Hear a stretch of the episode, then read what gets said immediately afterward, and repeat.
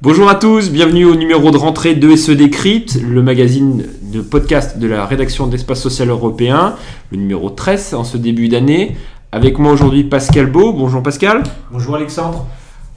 Pour cette rentrée, nous avons retenu deux événements. Alors, un qui est plus, euh, je dirais, s'inscrire dans le fil du temps, savoir la une du magazine ESE qui paraîtra demain, qui parlera des 50 personnalités qui vont la faire l'année 2018. On va en citer quelques-unes avec les dossiers majeurs que nous traiterons au cours de cette année. Et nous ferons, on va même commencer par ce premier point, un, un petit euh, récap euh, des annonces d'Agnès Buzyn sur la vaccination. On va commencer par ça, Pascal.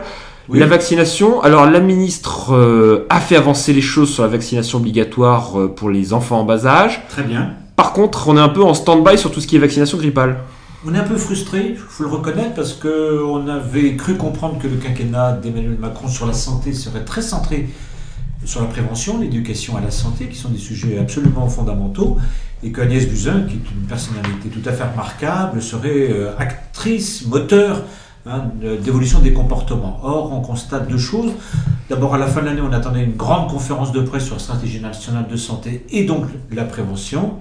Nous n'avons plus droit à cela. Et puis, sur En la effet. prévention, en matière de vaccination, la ministre, euh, disons, soit, est au, au- au mieux prudente. Voilà. Et donc, euh, on est un peu déçu parce que les, les statistiques qu'on commence à avoir ici et là ne sont pas bonnes.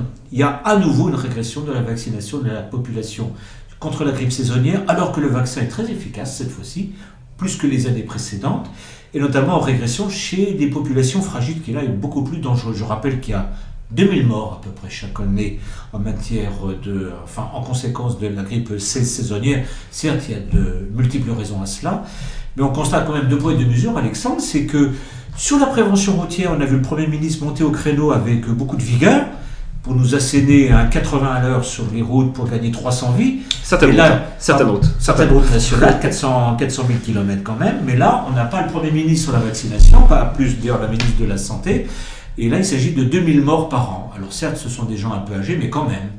N'est-ce pas de toute façon déjà trop tard? Parce que là, on va arriver quand même, a priori, les beaux jours vont bien finir par arriver. Est-ce que déjà on ne devrait pas repenser le- la stratégie gouvernementale pour se préparer à l'exercice 2018-2019 Mais écoutez, moi j'ai l'impression qu'on marche sur la tête parce qu'on va se répéter. hein. Ça fait maintenant 15 ans, 20 ans que euh, nous constatons une régression de la vaccination en France, euh, que euh, l'affaire n'est pas simple, je le concède volontiers, ce qui fait que les urgences hospitalières de moins d'un certain nombre d'établissements sont surencombrées, quitte à oublier au passage dans la, chez nos confrères journalistes qui ne parlent que des hôpitaux alors que les médecins généralistes accueillent Également. hein. et vaccine aussi beaucoup de nos compatriotes insuffisamment.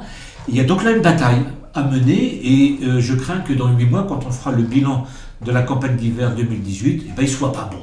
Et qu'à nouveau, on remette sur la table qu'est-ce qu'il faut faire sur la vaccination? J'ai cru comprendre que les Français, que certains Français esti- estimaient que le gouvernement euh, était complice des laboratoires euh, en la matière, cette espèce de complotisme un petit peu latent, ce qui est complètement faux et déraisonnable. Voilà, donc c'est- une véritable préoccupation parce qu'on ne peut pas passer son temps à commenter l'inaction des autres et notamment expliquer que les professionnels de santé dans les établissements n'ont pas besoin de se faire vacciner. Par contre, ne devraient le faire que, pour, que par souci déontologique vis-à-vis de leurs patients. Il y a là une confusion euh, chez les autorités de l'État en la matière qui est quand même très préjudiciable. Juste pour rappel pour nos auditeurs, dans bon nombre de pays euh, membres de l'OMS, il y a obligation pour les professionnels de santé d'être vaccinés, sinon ils ne peuvent pas exercer leur profession en établissement. C'est notamment le cas, euh, si je dis pas de bêtises, au moins en Grande-Bretagne, aux États-Unis, enfin, en gros dans les, pays euh, proches, voisins. Oui, tout à fait. Comment, comment, C'est du bon sens. Comment expliquer à la population l'intérêt de la vaccination si les acteurs de santé qui sont dépositaires de l'autorité et de la légitimité pour le faire ne- n'y participent pas Eh ben, on va, on va parler des personnalités de l'année 2018. On a déjà un peu parlé d'Agnès Buzyn, alors on va peut-être pas y revenir Ouais, dessus. On pas sur Agnès On Buzyn, se qu'il y aura enfin, bien d'autres sujets sur lesquels on va retrouver. Alors peut-être Agnès Buzyn, parce qu'on on peut en parler, on- d'autres sujets qui vont la, la- la faire, je dirais, travailler main dans la main avec d'autres acteurs. On, va parler déjà des payeurs. Alors il y a l'assurance maladie, il y a les complémentaires, notamment la FNMF qui sont attendus. On a le sujet du reste à charge. On a aussi le sujet qui va s'ouvrir la semaine prochaine de la télémédecine, où forcément l'UNOCAM aussi sera associé à la table des négociations. Euh, Pascal, qu'attendre un petit peu de ces deux rendez-vous? Bah, écoutez, là encore, même chose, hein, on espère que les choses vont bouger, tout simplement. Hein, et donc euh, que la télémédecine, ce ne soit pas toujours euh, le dernier élève de la classe euh, qu'on va rémunérer parce qu'il y a quand même des, urgences à satisfaire, même si c'est l'affaire n'est pas simple. Il ne s'agit pas de faire de la télémédecine l'alpha et l'oméga de la médecine générale ou de la médecine spécialisée, mais enfin, il faut quand même qu'on se bouge un peu. On est un pays très lent. Voilà. Et sur le reste, même chose. Donc, vous voyez, ce qu'on attend, là, le, bon, Emmanuel Macron est installé, euh, il y a des annonces de principe qui ont été faites, maintenant il faudrait qu'on passe aux actes et que l'année 2018 ne soit pas une année où tout le monde se regarde comme des chiens en faïence. Ah, bah niveau activité, il y en a un dossier qui va avancer, qui euh, est attendu par bon nombre d'acteurs dans les branches de la sécurité sociale, c'est les COGE. On sait que Mathilde Laligne et, d'autres euh, directeurs euh, des branches de la sécurité sociale vont être mobilisés. Alors, il y a report général dans un premier temps, ça devrait quand même pas non plus, on pas attendre non plus le printemps. Mais euh, Pascal, peut-être un, petit mot notamment sur la branche famille?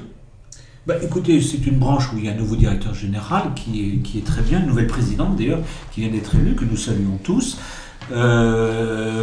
C'est une branche qui va elle aussi euh, travailler sa convention d'objectifs et de gestion.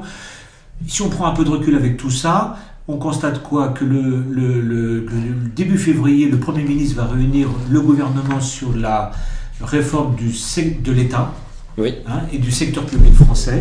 Donc il faut s'attendre à des annonces, même si ça va prendre un peu de temps, euh, à des annonces tout à fait importantes. Il y a un groupe de travail qui s'appelle Action publique 2022. Et donc je crois que, effectivement, nous l'avons dit déjà, mais on le répétera et on y reviendra.